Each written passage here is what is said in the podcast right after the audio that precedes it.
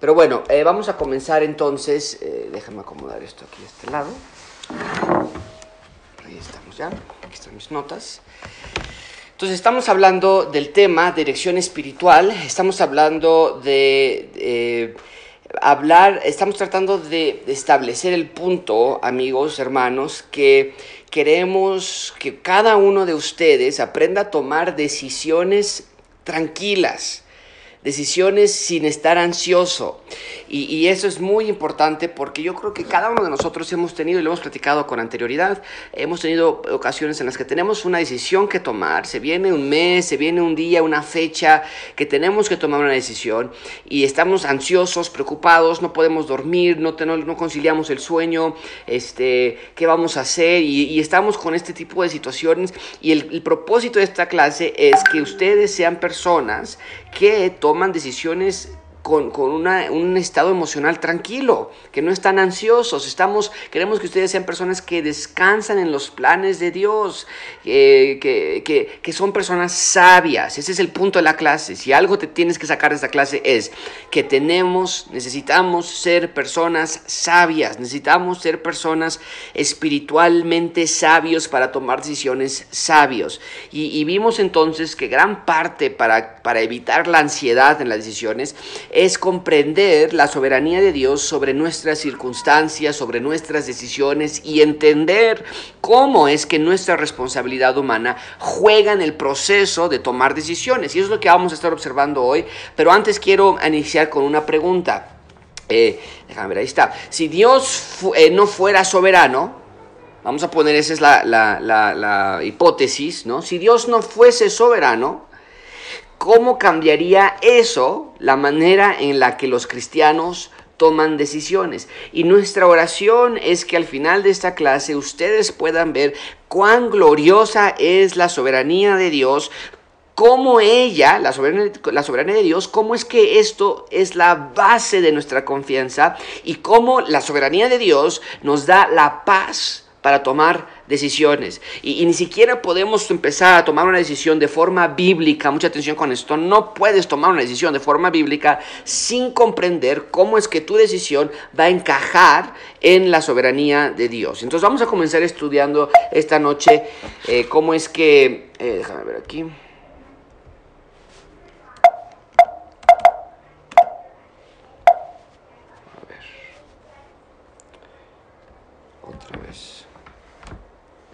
Ay, se me fue totalmente mis notas. A ver, un segundito.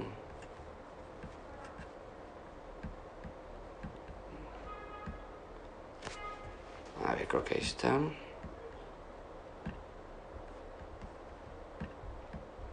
Bueno, vamos a quedarnos así porque otra vez está queriendo como que fallarme.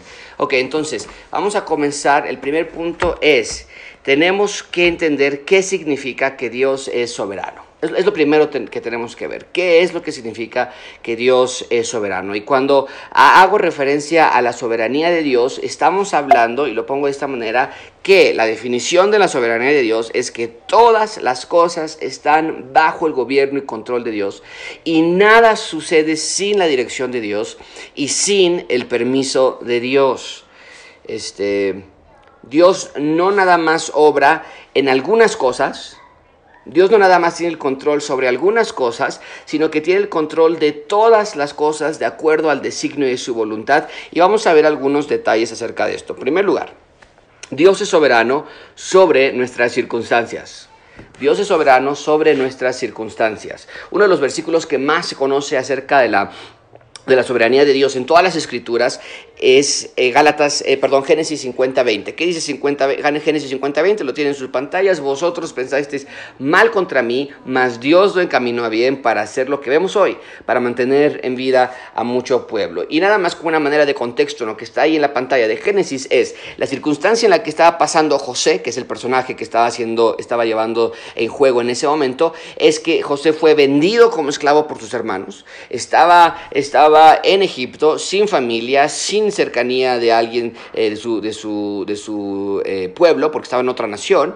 Y, y el punto que nos tenemos que preguntar nosotros, la pregunta que tenemos que hacernos es, ¿estaba Dios en control a través de todas esas circunstancias? Y la respuesta es absolutamente. Absolutamente Dios estaba en control. Y aunque estuvo mal que haya pues, pasado todo eso a José, Dios lo quiso así para bien. Y gracias al tiempo que José estuvo en Egipto, Dios salvó a miles de personas de morir de hambre, incluyendo la misma familia, obviamente, de José. Eh, de allí Israel pudo ser salvo y el plan de redención de que el rey vendría por medio de Israel, incluso antes de que, de que estuviera claro todas las profecías acerca del Mesías, desde ahí vemos que Dios ya estaba guardando a José para que la nación de Israel pudiese ser preservada también y después de la nación de Israel que llegara el Mesías. Entonces, vemos que Dios tenía control de todas las circunstancias, incluso las circunstancias difíciles están debajo, están bajo el control de un Dios soberano. Entonces, cuando te enfermas, cuando alguien fallece, cuando te corren el trabajo, cuando mienten tras de ti, cuando te están dando una, una defamación, te están difamando, te están levantando falsos, cuando tu familia no te acepta, cuando te engaña, cuando todas esas circunstancias están bajo el control de Dios y tú tienes que entender eso. Nada, nada sale del control de Dios. En segundo lugar, Dios es soberano sobre nuestro pasado y nuestro futuro. Vean por favor conmigo y lo vuelvo a poner ahí en la pantalla, está ahí. Dios es soberano sobre nuestro pasado y nuestro futuro. Isaías 46, 10 dice, yo anuncio desde un principio lo que está por venir. Yo doy a conocer por anticipado lo que aún no ha sucedido. Vean la clase de Dios que tenemos. Yo digo, mi consejo, esto es Dios, mi consejo permanecerá y todo lo que quiero hacer, ¿qué dice el texto? Lo haré. Entonces, no hay rastro de algo sorpresivo, de acuerdo a este versículo, que pueda tomar por sorpresa a Dios. Todo lo que ha ocurrido en tu vida, déjame hablarte directamente a ti, gracia abundante, todo lo que ha ocurrido en tu vida ha estado bajo el control de Dios y todo lo que está por venir está bajo el control de Dios. Eso es algo muy importante y eso nos debe dar tranquilidad si lo piensas por un segundo. Dios ya sabía que me iban a correr del trabajo. Dios ya sabía que tendría que tomar esta decisión tan importante para mi familia. Dios ya sabía que tendría que algún día decidir con quién casarme o qué carrera estudiar. Sí, Él ya lo sabía. Él tiene control sobre todo. Número tres, eh, tercero, Dios es soberano sobre tus decisiones. Es increíble. Dios es soberano sobre tus decisiones. ¿Qué dice Salmo 33, 10? Dice, Jehová hace nulo el consejo de las naciones y frustra las maquinaciones de los pueblos. Sin importar lo que decidamos, el resultado está enteramente en las manos de Dios. Aún, por ejemplo, lo que dice el Salmo 33, cuando el Consejo de las Naciones deciden ellos hacia una dirección, si no es la voluntad de Dios, no se va a cumplir. Las maquinaciones de los pueblos, las maquinaciones de la gente, dice Dios, no va a verse cumplidos a menos que sea su propia voluntad. Y número cuatro, Dios es soberano incluso sobre nuestros corazones. Entonces, rápidamente estamos viendo características de la soberanía de Dios. Dijimos, en primer lugar, Dios es soberano sobre nuestras circunstancias. Y vean todas las esferas que estamos cubriendo. Sobre tus circunstancias, sobre el pasado, sobre futuro, sobre nuestras decisiones. Y estamos viendo aquí, número cuatro, Dios es soberano incluso sobre nuestros corazones. Proverbios 21.1 dice, como los repartimientos de las aguas, así está el corazón del rey en la mano de Jehová. A todo lo que quiere lo inclina. Tu corazón está en las manos de Dios. Y hay un argumento implícito en este versículo que va de mayor a menor.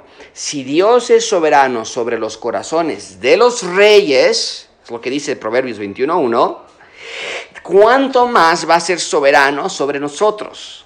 Si Dios es soberano sobre las personas que están en liderazgo político, social, militar, económico, ¿cuánto más Dios es soberano sobre nosotros que somos personas, vamos a llamarlo así, ordinarias, que ante Dios no hay tal cosa, ¿verdad? Dios nos ama y Dios, Dios quiere que nosotros eh, nos, veamos como hijos del rey. Pero hablando en cuestión de lo que estamos viendo en el Proverbios 21.1, si Dios tiene ese control y ese cuidado sobre los corazones de aquellos que están en posición de liderazgo, ¿cuánto más de nosotros? Entonces, no vivimos, mucha atención con esto, no vivimos en un universo desorganizado que llegó a existir por el azar, ¿lo entendemos eso?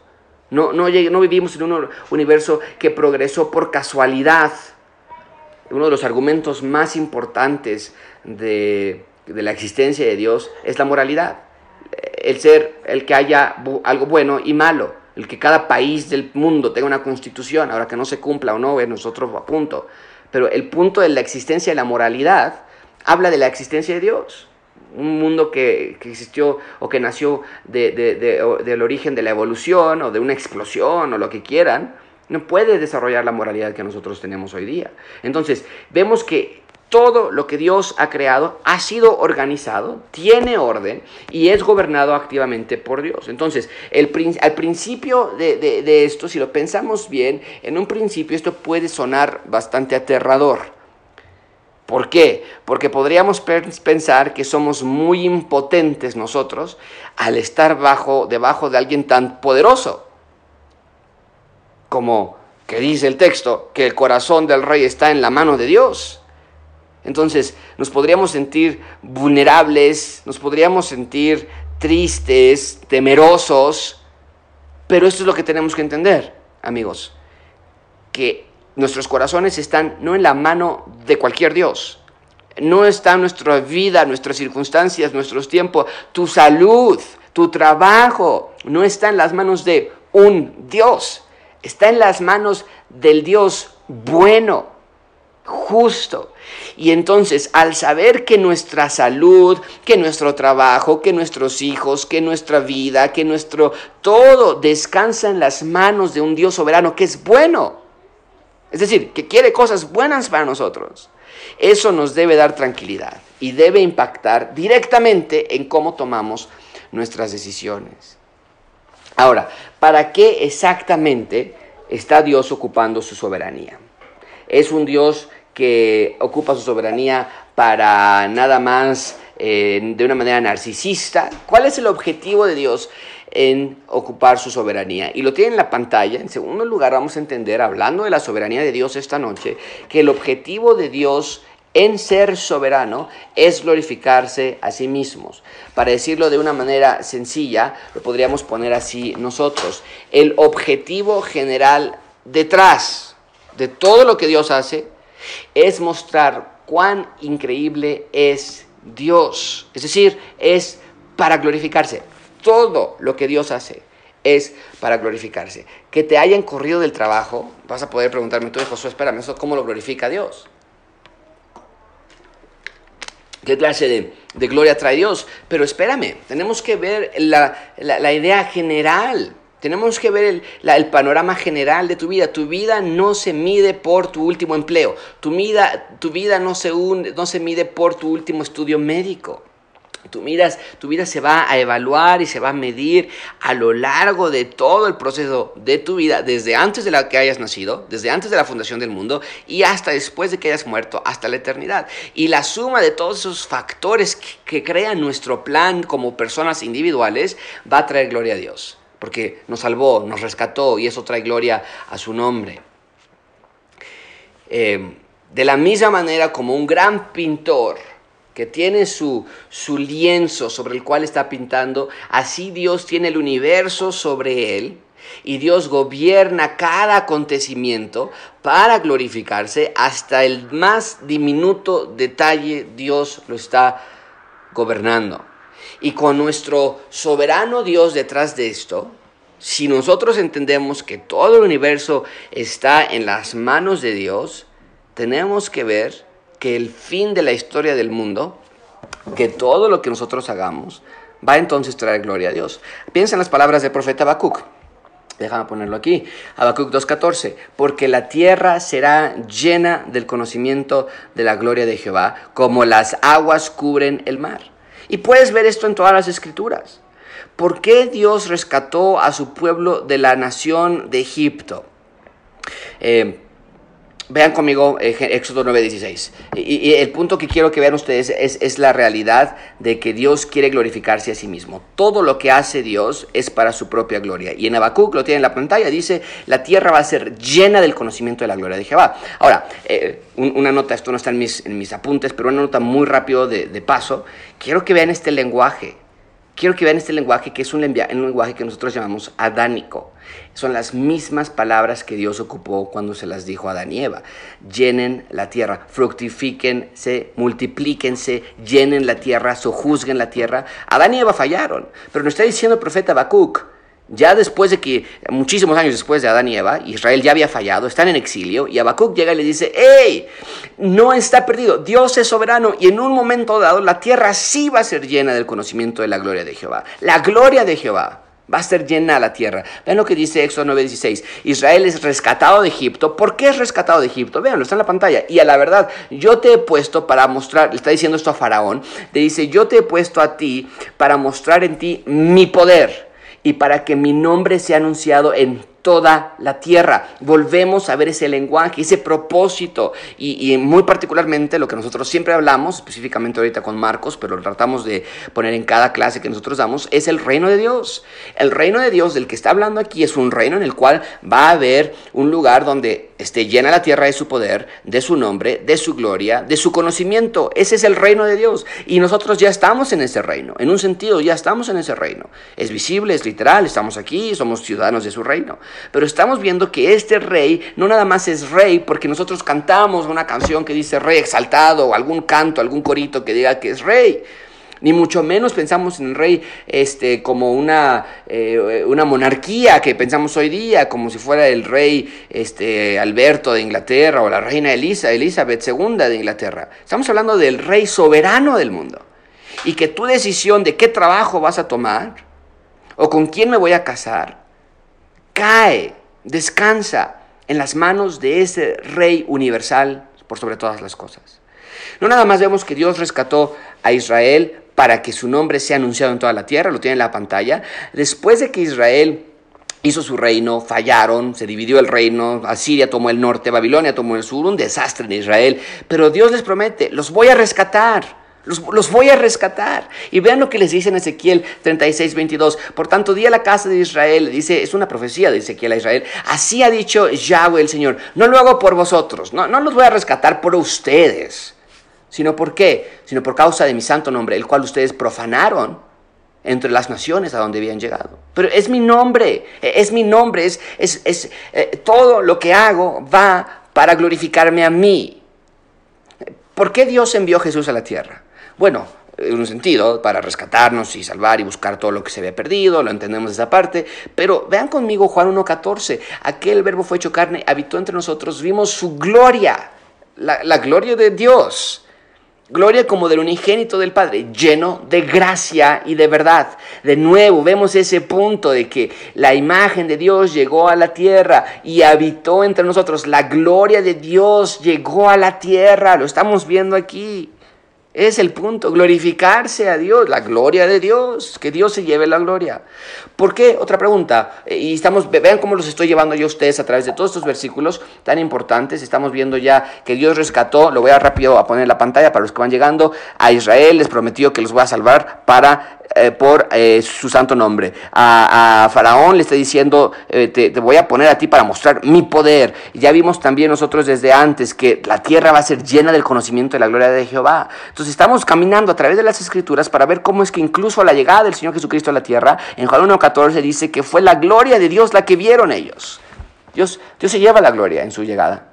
Cuando Jesús fue a la cruz, ¿cómo es que vemos la gloria de Dios cuando el Señor Jesucristo fue a la cruz? Vean ustedes mismos, está en Efesios 1, 11 y 12, está en la pantalla. En Él tuvimos herencia, Jesús, habiendo sido predestinados conforme el propósito del que hace todas las cosas según el designio de su voluntad. Eso todo lo hace de acuerdo a su voluntad. ¿Para qué? Para que seamos alabanza de su gloria. Él te rescató para que tú seas alabanza de su gloria.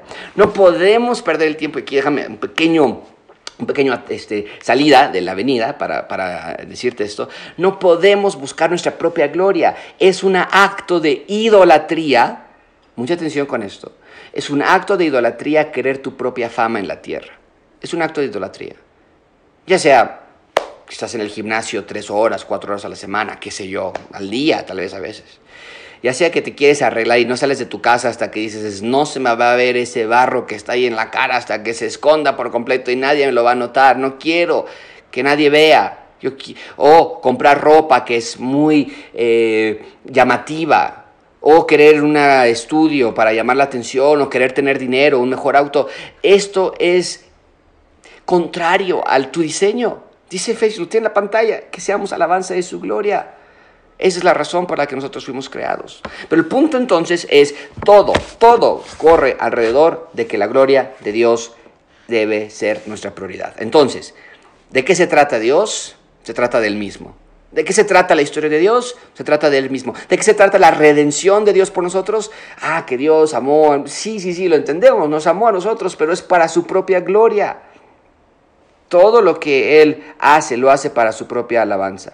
Ahora, esto para nosotros nos podría parecer, especialmente nosotros como mexicanos, no nos gusta eso, ¿verdad? No, nos gusta eso cuando eh, es, una parte cultural donde queremos siempre ser muy humildes, ¿no? Y, este, prueben esta, este caldito que les hice, no, no me salió muy bien, este, y cuál no me salió bien, tú sabes que es tu plato favorito y que sabes que es el plato estrella, ¿no? Y estamos, somos humildes de manera, y, y no nos gusta eso. Entonces, cuando escuchamos de que todo gira alrededor de Dios, que todo es para la gloria de Dios, nos puede sonar incluso ofensivo. Oye, eh, estamos aquí sentados tratando de ver cómo tomar decisiones en el contexto de un Dios que trabaja todas las cosas para su alabanza, ¿realmente estamos de acuerdo con que todo sea para la gloria de Dios? ¿En Él e, e, es Dios realmente tan vanidoso? ¿Es Dios realmente tan narcisista? Y la pregunta que podríamos hacer, no si es válida hasta cierto punto, desde luego que las escrituras lo podrían explicar muy bien, pero ¿por qué querríamos, podemos pensarlo así, por qué querríamos servir a un Dios que se centra en él mismo. Eso parecería egoísta, narcisista, megalómano. Y la respuesta es muy sencilla.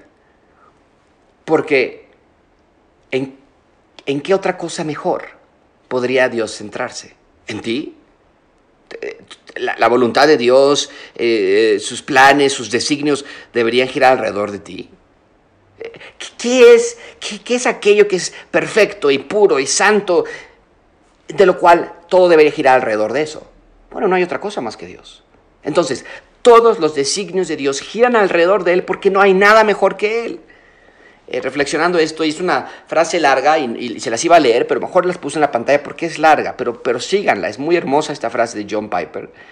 y John Piper está reflexionando en, Juan 17 para que veamos la gloria de Dios y, ve lo que, dice, lo que dice John Piper. Eso es lo que dice él. Dice, si encuentras tu máxima alegría, mucha atención con esto, en tu tesoro terrenal más preciado, al final quedarás decepcionado y yo seré deshonrado, porque me ofrezco a ti como la belleza y la grandeza que todo lo satisface. Esto es como que las palabras de Jesús hablándote a ti, ¿no? Entonces, Jesús está diciendo, si encuentras tu máxima alegría en tu tesoro terrenal más preciado, al final te vas a decepcionar y yo, Jesús, va a ser decepcionado, va, a ser deshonrado, porque yo me ofrezco a ti como la belleza y la grandeza que todo lo satisface y la sabiduría y la fortaleza y el amor del universo. Así se presenta Jesús a ti.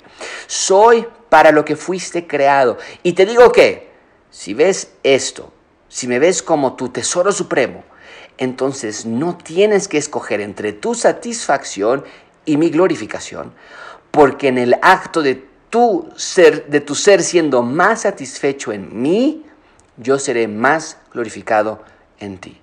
Wow, qué palabras tan hermosas. Cuando tú te das cuenta que fuiste creado para alabanza de Jesús, allí entonces tú vas a ser más satisfecho. Es una gran frase, es un gran pensamiento lo que John Piper nos comparte aquí.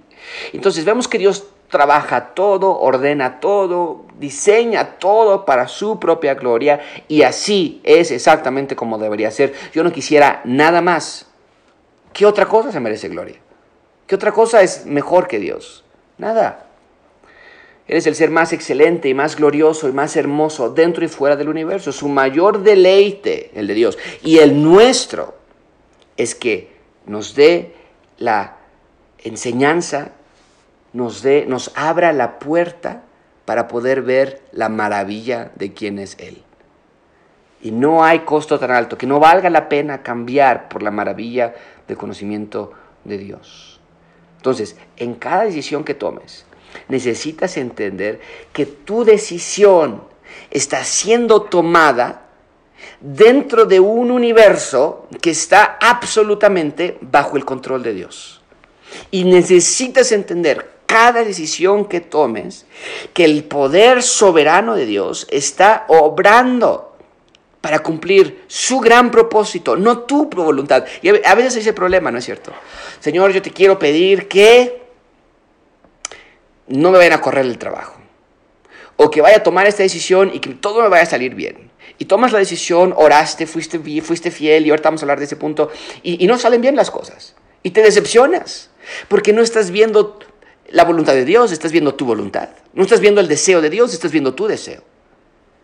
Pero tú tienes que entender que la decisión que tú tomes, habiendo orado todos los siete pasos que ya vimos hace 15 días, va a cumplir el gran propósito de Dios, aun cuando este no sea el que tú quieres.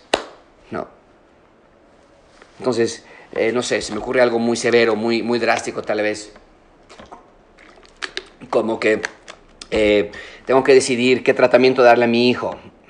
Tengo que decidir qué tratamiento darle a mi esposo. Y le vamos a dar ese tratamiento, hemos decidido esto. No salen bien las cosas, fallece tu hijo, fallece tu esposo, empeora de salud, en fin.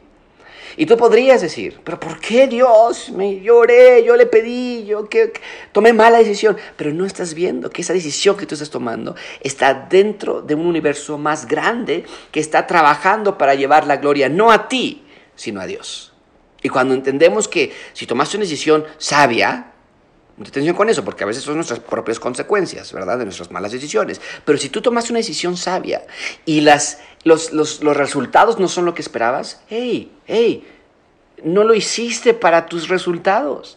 Tú no quisiste tomar una decisión sabia para que te vaya bien a ti. Tú quisiste tomar una decisión sabia para que el nombre de Dios fuese glorificado. Y si en este momento Dios quiere atravesarte por dificultades, por problemas, esa es la manera en la que Dios va a ser glorificado. Amén. Así sea. ¿Ok? Él va a cumplir su propósito. Ahora, ¿alguna pregunta hasta aquí antes de pasar al tercer punto de esta noche? ¿Alguna pregunta, algún comentario, hermanos? ¿Ok? Todo tranquilo. Bueno, seguimos entonces. Número tres. ¿Cómo debe afectar la realidad de que el gran propósito de Dios funciona en nuestras vidas, pero al mismo tiempo nosotros tenemos una decisión que tomar. Entonces, es muy interesante esta parte, hermanos, porque tú podrías decir, bueno, a ver, Josué, todo lo que dices me parece bíblico, me parece bueno, pero ¿cómo concuerda lo que me estás diciendo con una clase que literalmente se llama dirección espiritual, una toma de decisiones sabia? Es decir, si Dios va a hacer lo que Dios va a querer hacer, pues, ¿para qué me estreso de mis decisiones entonces? ¿Para qué me preocupo? ¿Para qué, ¿Para qué me preocupo por las cosas que, que, Dios, que Dios está haciendo en mi vida? Si Dios va a hacer absolutamente lo que Él quiere. ¿Cuál es la respuesta? Cuando alguien te pregunta eso, no sé si ustedes se lo han preguntado a sí mismos. Pues, ¿Para qué oro para esta decisión si Dios va a hacer lo que quiera? Te voy a decir la respuesta que tú debes adoptar a ti mismo, a ti misma, y compartir con otros cuando alguien te pregunta, oye, pues no que tu Dios es rey, no que tu Dios sabe todo y sabe lo que va a pasar mañana y en un año. ¿Para qué estudias para tu examen? ¿Para qué te preocupas por esto o aquello si va a hacer lo que Dios quiere? Es lo que tú tienes que responder, es lo que tú tienes que memorizarte. Nosotros queremos honrar a Dios en nuestras decisiones porque la Biblia deja en claro, mucha atención con esto, que somos responsables de nuestras acciones. Somos responsables de nuestras acciones. Eh, nada más para darte un ejemplo, déjame ver si lo apunté aquí. Sí, ok, muy bien.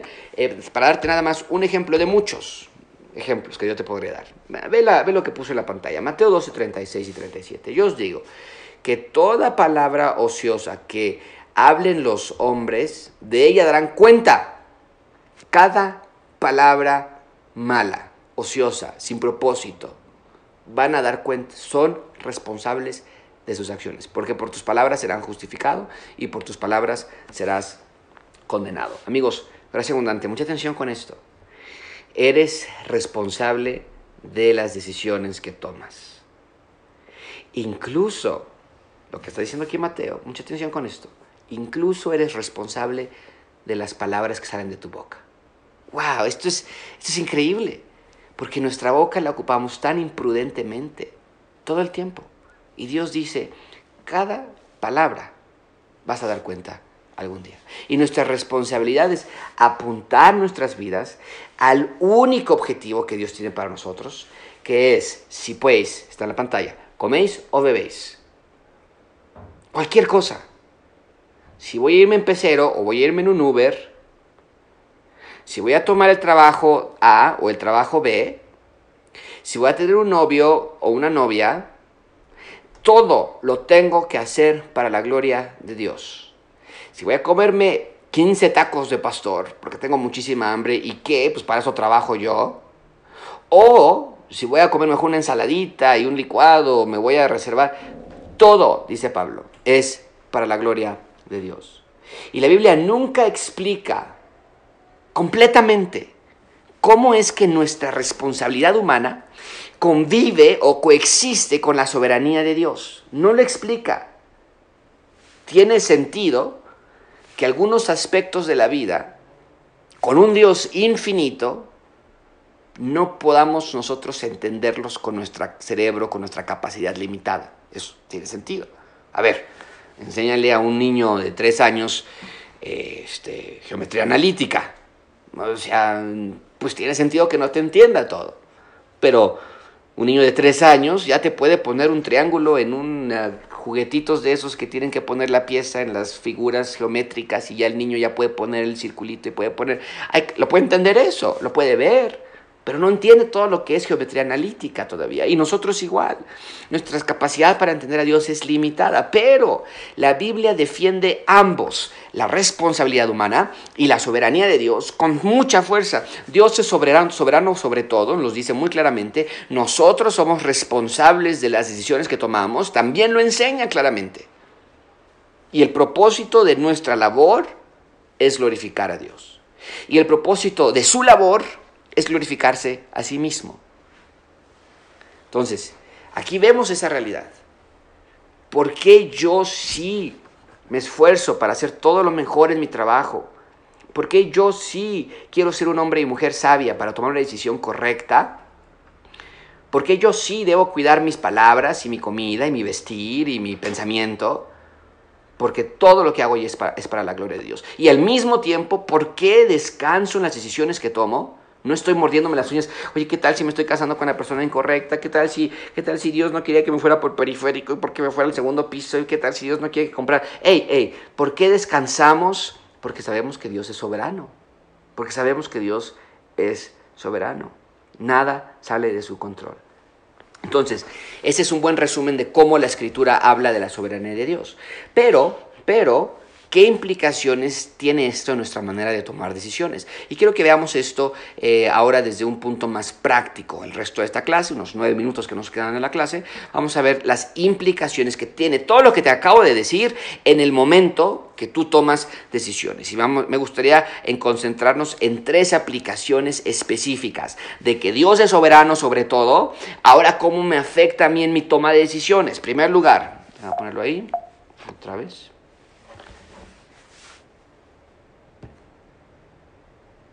Mira, bueno, ahí está esa frase que no la puse, pero la, la, vuelvo a poner en la pantalla porque es muy importante que ustedes la vean. Dios es soberano, todos somos responsables de nuestras decisiones, ¿ok? Entonces, siguiente punto, ¿cómo podemos aplicar esto en nuestras vidas? Primero, ¿cómo vamos a, a aplicar la soberanía de Dios en nuestras vidas? Primero, nuestra motivación al tomar decisiones, mucha atención con esto, es ser fieles administradores de lo que Dios nos ha dado. Nuestra motivación al tomar decisiones es ser fieles eh, administradores de lo que Dios nos, da, nos ha dado. Y este punto es tan importante y al mismo tiempo es tan contradictorio que vamos a pasar toda una clase estudiando este tema en unas semanas, pero unas breves palabras antes, antes de pasar al siguiente punto. El mundo que nos rodea, toma las decisiones, mucha atención con esto, porque tal vez tú te vas a identificar con esto. Yo me identifiqué cuando escuché esta clase. El mundo a nuestro alrededor, tu jefe, tus tíos, tu papá, tus hijos, en fin, el mundo, los que no son creyentes, eh, toman decisiones para tener resultados específicos. ¿Ok? Entonces, te subes tú a un carro para ir a la tienda a comprar comida, ¿no es cierto? Eh, vas a hacer ejercicio porque quieres estar saludable. Te vas a casar con cierta persona para que puedas ser feliz, es lo que tú quieres. Entonces, en, ese sentido es muy lineal. Tú tomas una decisión A para tener un resultado B. Pero en realidad si lo piensas bien, no tiene mucha lógica. Mucha atención con esto. Para que tú puedas ser alimentado, para que Dios pueda proveer de tus alimentos, realmente Dios necesita que tú vayas a la tienda, al súper, a comprar tus propios alimentos. Dios te necesita a ti para suplir tus necesidades. Dios necesita que tú vayas al gimnasio, a Smart Fit, tres horas a la semana, para que no te vayas a enfermar. Eh, Dios necesita que te cases con una persona específica para que seas feliz. Así de frágil es Dios. En otras palabras, necesita Dios algunas de estas cosas de ti para que Dios pueda cumplir sus planes de gloria. Y la respuesta es no. Vean lo que dice Salmos 50, 12. Si yo tuviese hambre, dice Dios, no te lo diría a ti, porque mío es el mundo y su plenitud. Dice Dios, yo no necesito de ustedes. Yo no necesito de su colaboración. Es una eh, imprudencia. Es algo necio. Tomar una decisión para lograr algo en tu vida, cuando Dios, si necesita algo, no te lo tiene que pedir a ti. Él lo va a hacer. ¿Pidió Dios la ayuda de alguien para crear el mundo? ¿Pidió Dios ayuda de alguien para destruir todo el Egipto, todo el ejército egipto o el asirio? ¿Pidió Dios ayuda de alguien para levantar a Cristo de los muertos? ¿Pidió Dios ayuda a algún apologético, algún pastor, a su Sugel Michelin o a John MacArthur para convertir a Saulo al cristianismo? Ahora, déjame clarificar esto. Obviamente entendemos que el modo normal, el vehículo normal que Dios nos da para comprar comida, pues es ir a la tienda a comprar alimentos. Entendemos que el vehículo, el canal por el cual vamos a ser saludables, pues es hacer ejercicio. Pero lo que estoy haciendo referencia es que como cristianos yo no tomo esas decisiones para asegurarme que, que voy a obtener ese resultado específico. Y me obsesiono, no tengo que ir al gimnasio y voy a hacer cardio y voy a hacer esto a otro, voy a correr porque no quiero enfermarme y a ver, dame vitaminas y dame, dame este, tecitos y todo lo que se te ocurra porque yo quiero no enfermarme, no morirme, lo que sea. Sino que vemos que tomamos esas decisiones, ok, oye, voy al gimnasio, oye, tengo que ir a correr, tengo que hacer ejercicio, este es el cuerpo que Dios me ha dado. ¿Por qué? Vas a tomar esas decisiones para ser fiel con lo que Dios te ha dado, no para obtener resultados específicos para ti. Dios te dio un cuerpo, cuídalo. Dios te dio eh, dinero, Dios te dio una quincena, ve, compra tus, alimentos, porque esos, ese dinero que Dios, tú tienes que ser un fiel administrador. Dios te da tiempo, pues estudia para tu examen. Pero no porque me tengo que sacar 10, tengo que pasar el examen, porque si no se van a reír de mí. Yo quiero una maestría, después quiero un doctorado, después quiero un negocio. No. Estoy estudiando para mi examen porque es el tiempo que Dios me ha dado ahorita y en lugar de desaprovecharlo en ver una película, tengo que ser fiel con lo que Dios me ha dado en este momento para llevarle la gloria a Dios. Incluso me atrevería a, a sugerirte que si te encuentras constantemente frustrado, infeliz con las circunstancias de tu vida, probablemente sea en parte porque has olvidado que tu identidad, que tu valor no se encuentra en los resultados que obtengas o no. O sea, eso es terrible, ¿eh? Déjame ser muy directo aquí. Cuidado en el momento que tú pienses que tu felicidad está de la mano con los resultados de tus decisiones. Uh, cuidado. Eh, hay personas, vaya, los médicos, tenemos aquí a Brian que nos está escuchando. 10 años, creo que 15 años, ya salen de la carrera de medicina ya cuando tienen 55 años de edad, ¿no? Imagínate. Y después llegan los doctores y dices, no me gusta mi carrera, no me gusta lo que hago, soy infeliz, ya la regué, ¿no? O sea, eh, cuando tú pones tu felicidad en las decisiones que tú estás tomando, entonces vas a ir al gimnasio, vas a invertir un buen de dinero en la suscripción mensual y te vas a estar ahí este, todo enojado porque estás haciendo ejercicio, porque no te quieres enfermar y el doctor te dice, ¿qué crees? ¿Tienes un tumor? ¿Te imaginas la clase de infelicidad, de frustración que vas a sentir? Y si yo hice, ¿por qué? Porque estabas tomando decisiones para obtener un resultado específico, no para ser fiel con lo que Dios te estaba dando. ¿Okay? Pero, si tú encuentras en tus decisiones, mucha atención con esto, si tú encuentras en tus decisiones, y mira, tengo aquí este platito en, nuestra, en nuestra mesita, se los quiero ocupar como, si tú piensas en tus decisiones como un plato, donde tú puedes meterle agua para que Dios se lleve la gloria y llenarlo de la gloria de Dios, entonces esa decisión siempre va a ser una buena decisión, porque tú quisiste ser fiel con lo que Dios te dio. Y si Dios te está dando ahorita un, un plato de ese tamaño, lo quieres tú ocupar y lo quieres llenar para la gloria de Dios. Si Dios te está dando uno más pequeño, lo quieres ocupar para la gloria de Dios. Y si Dios te está dando una decisión mucho más grande, lo quieres ocupar para la gloria de Dios. En tus decisiones. El punto es que a veces nos llega una decisión y decimos, este es mi tesoro, aquí está mi, mi, oro, aquí está mi futuro, no, es que de aquí me agarro, de mi jubilación, de mi casita, de mi terreno, de mi, de mi esposo, de mis hijos, y al final de cuentas te das cuenta al final de tu vida te das cuenta que esto simplemente tendría que haber sido una herramienta por la cual se llenara de, una vida fiel a Dios para tú dársela a Dios y decirle, aquí está Señor mi vida, aquí está mi decisión, esto es para ti y tú haz con, mi vida lo que tú quieras hacer.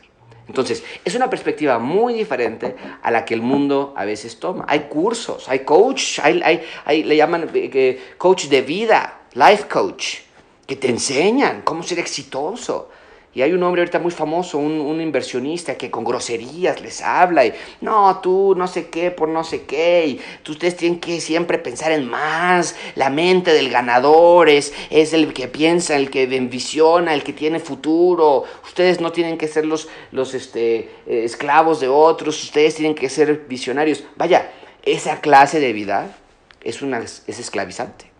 Es esclavizante. Nunca vas a alcanzar la felicidad verdadera. Entonces, tu trabajo, vamos a poner el ejemplo, tu trabajo, tu empleo, eres secretaria, doctor, albañil, arquitecto, lo que sea, te encanta, te das con él, no porque, no por los resultados que vas a obtener del trabajo, sino por, te encanta por cómo puedes tú llevarle la gloria a Dios a través de eso que estás tú haciendo. Entonces es una perspectiva muy diferente. Bueno, el tiempo se nos acabó, vamos a dejarlo hasta aquí. ¿Alguna pregunta o algún comentario? Aquí es una, es una buena clase, es una buena... Eh, mucho, mucho que pensar, déjame marcar dónde nos quedamos para acordarme, ahí está. Y em, este, mucho que pensar, mucho que pensar hermanos.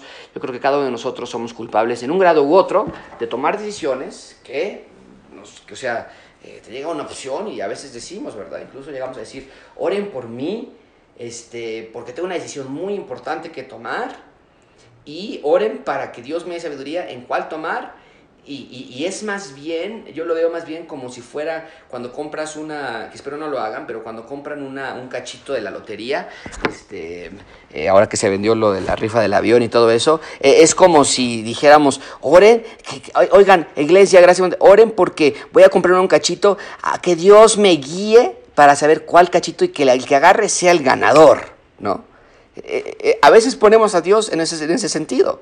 Oigan, ayúdenme a orar todos porque tengo una decisión que tomar, a ver qué trabajo. Pues el que me vaya mejor, el que me pague mejor, el que el jefe sea más amado. Y Dios dice, hey, estás viendo de una manera muy utilitarista para ti. Creo que es hora de empezar a orar. Señor, ayúdame a que, con quién me caso, qué películas veo, con qué amigos salgo, cómo me visto, qué como, cómo ejercito mi cuerpo, con quién me voy a casar, qué trabajo debo tomar, qué música debo escuchar, todo eso. Comprar un carro nuevo o no, meterme una, una deuda o no, todo eso. Ayúdame a orar para que la decisión que yo tome le dé la gloria a Dios y que yo pueda ser fiel con el dinero, con mi cuerpo, con los recursos, con el tiempo que Dios me ha dado. Es muy importante.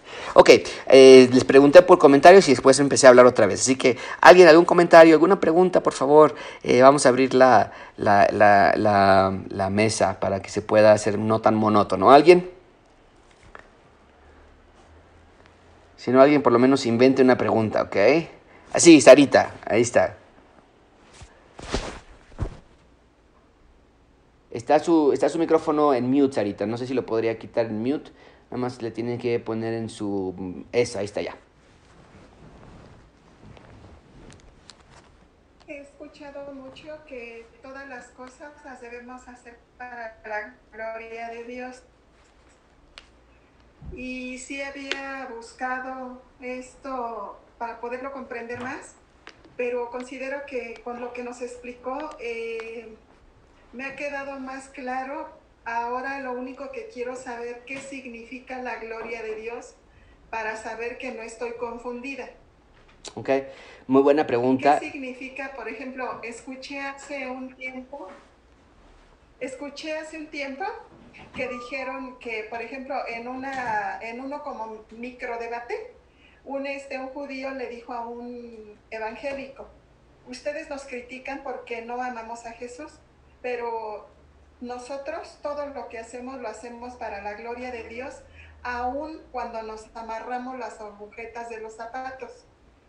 Y cuando esa persona nos comunicó eso, yo le dije, pero ¿qué quiso decir con eso? Y no me explicó, no supo decirme qué.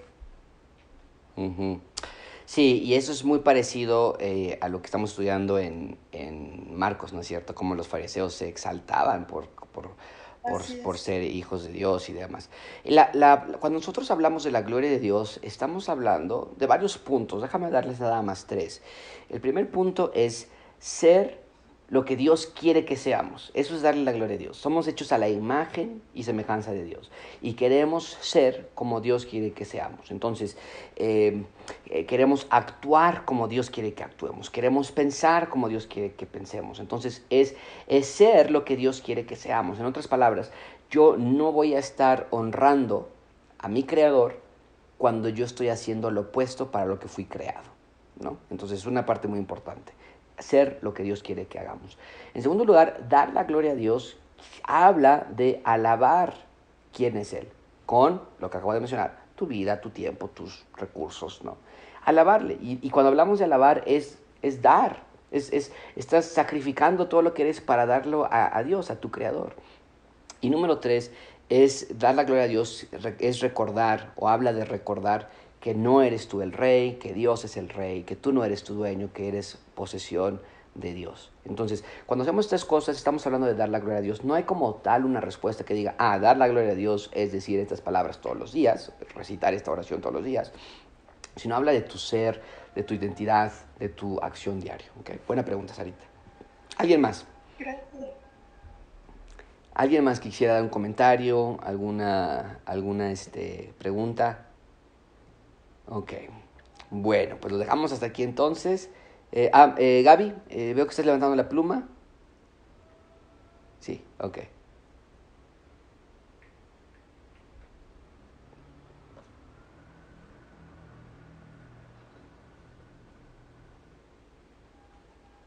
Ah, Gaby, perdón, todavía está en mute tu micrófono, no se quitó en mute.